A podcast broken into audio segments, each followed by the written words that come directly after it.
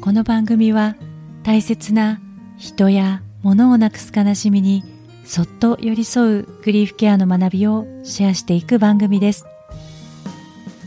グリーフケアにまつわる本やエピソードをご紹介し一緒に考えたり感じたりしながら心の中で涙の種を大事に育てていくようなそんな時間になれたら嬉しいです。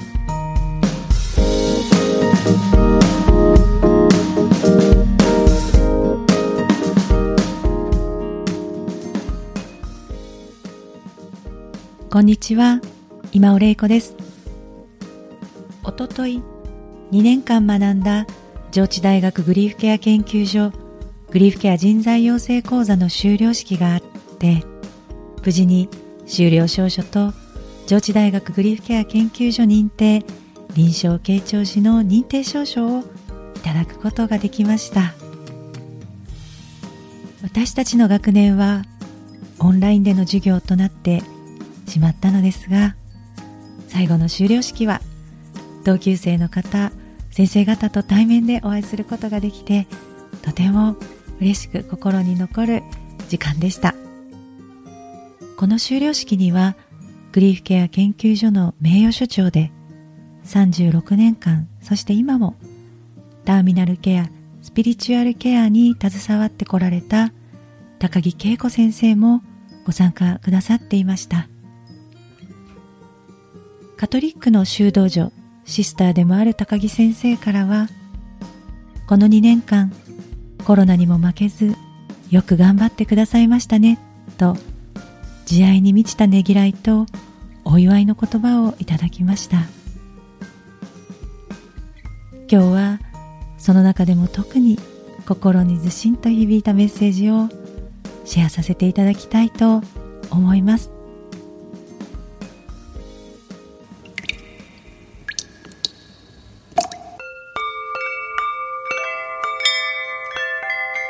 今ウクライナで多くの方々が苦しみながら命を落としていらっしゃいますね。あのプーチンさんが何をもってこういう戦争を始められたのか今何が起こっているのか私はたびたび人様から聞かれます。高木先生の信じている神様はどこに行っちゃったの？って言われます。本当に辛いことです。それこそ、神様神様、仏様仏様、どうにかしてくださいよ。叫びたいです。でも、これが人間なんですよ。こういう心を持っているんですよ、私たちは。プーチンさんのような心を持っているということを忘れないでください。私たちは小さなところで何でも自分のものにしたい、自分の思い通りにしたいという、これはプーチンさんが世界を動かしている根本的な思いじゃございませんか？思い通りにしたいんです。この思い通りにしたいと思うのが私たちなんです。決して人事じゃございません。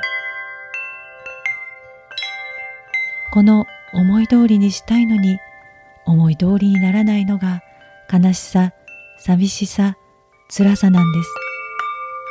ですから私たちはどういう方に対しても思いやりと親切、寛大で情け深い人間になってまいりましょうね。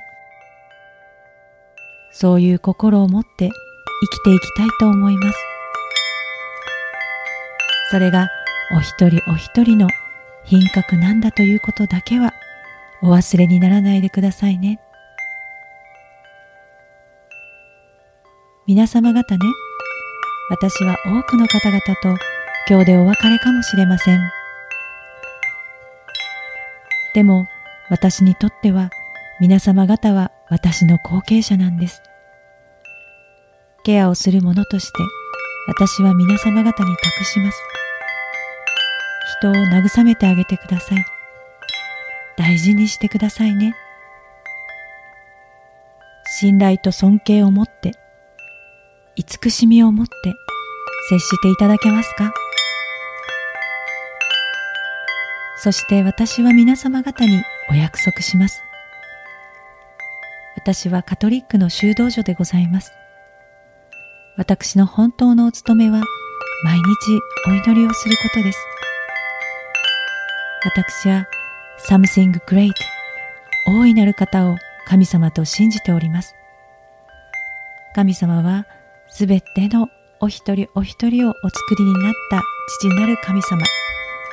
お一人お一人のお父様なんですね。皆様方は神の子供なんですね。その子供のことを全部ご存知の方を私は神と信じております。その神様に毎日起きてすぐ夜寝る前に心からお祈りしております。お一人お一人に必要な溢れるほどの恵みと祝福をお与えくださいませね、お祈りしていることを皆様方にお約束いたします。どうぞ皆様方、ご自分の近くにいる方を大事にしてくださいね。そのために自分のことをよくわかりましょうね。自分の痛み悲しみがわからなかったら、人の痛み悲しみはわかりませんね。それをもう嫌というほど学ばれたと思いますので、それを土台にしてお生きになってくださいね。心から皆様方のためにお祈りし、期待しながら、これを私のお祝いの言葉といたします。おめでとうございました。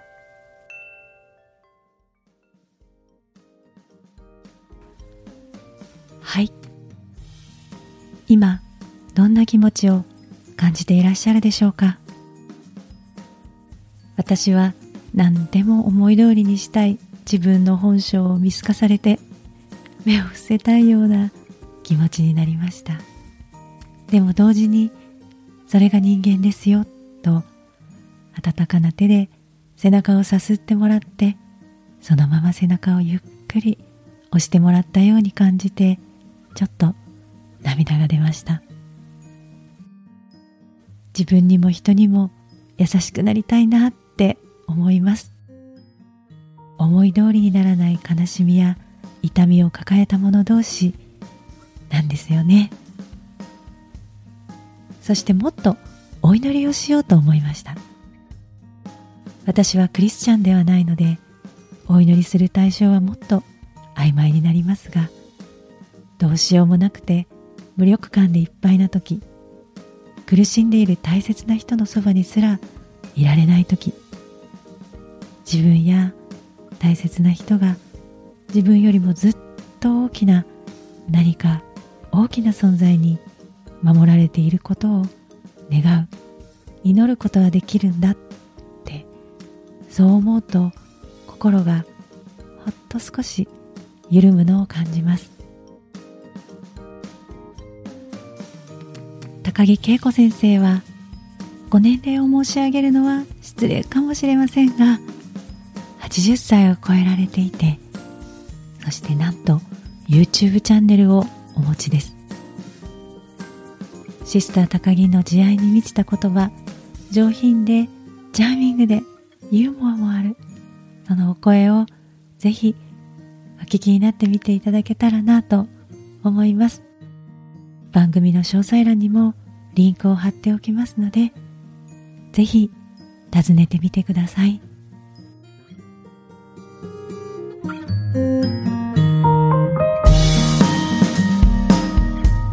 最後まで聞いてくださってありがとうございます。感想やメッセージは番組欄にあるフォームからぜひシェアしてください。今日もどうぞ自分の気持ちを大切にお過ごしください。それではまた。